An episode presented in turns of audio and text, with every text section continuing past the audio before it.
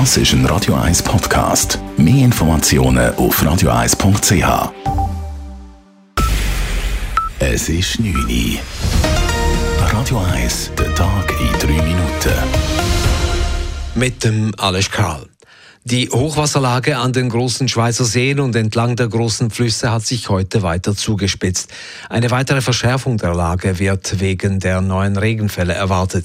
Am Bieler, am Thuner und Vierwaldstätter See gilt nun die höchste Gefahrenstufe 5, sehr große Hochwassergefahr. Stufe 4 gilt zurzeit auch am Zürichsee. Hier bereitet Schutz und Rettung Zürich Maßnahmen gegen Überschwemmungen vor. In Luzern wurden Hochwasserschutzelemente aufgebaut und Sandsäcke aufgereiht. Der Seepegel ist einen Meter höher als üblich.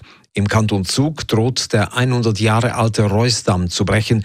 In Hüneberg könnten darum Evakuationen erfolgen.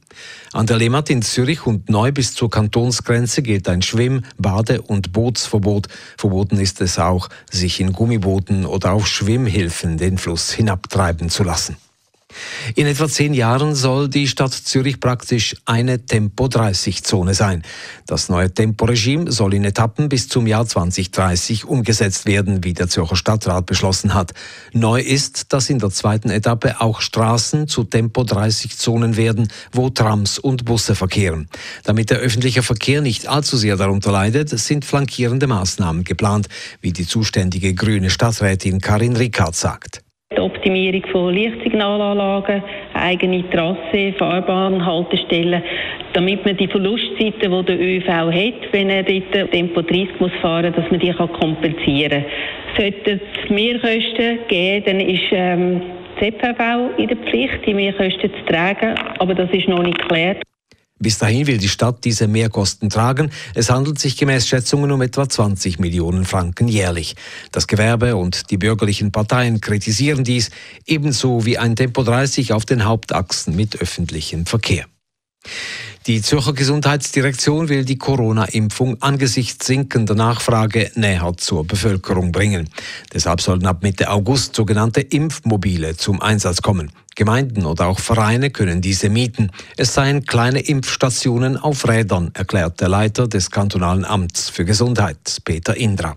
Wir stellen fest, dass gerade in den ländlichen, in den peripheren Gegenden durch Impfung weniger hoch ist. Das hängt sicher damit zusammen, dass der Weg zum Teil ein bisschen weit war und wir möchten der Bevölkerung jetzt im Herbst noch die Chance geben, sich auch impfen zu lassen. Gleichzeitig werden nach und nach die Impfzentren im Kanton geschlossen. Ab Oktober gibt es noch deren drei am Hirschengraben in Zürich, in Winterthur und in Uster. Mittlerweile werden im Kanton Zürich noch 15.000 Impfungen täglich verabreicht. Das sind noch halb so viele wie zu Spitzenzeiten.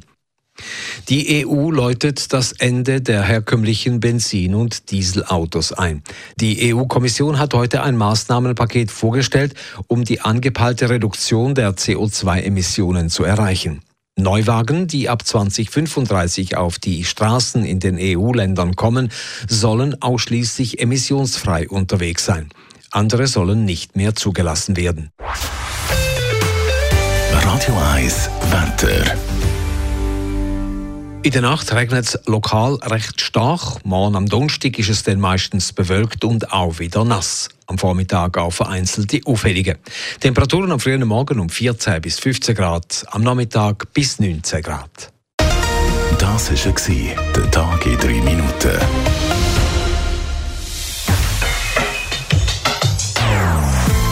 Non-Stop Music auf Radio 1. Die besten Songs von allen Zeiten. Non-stop. Radio 1.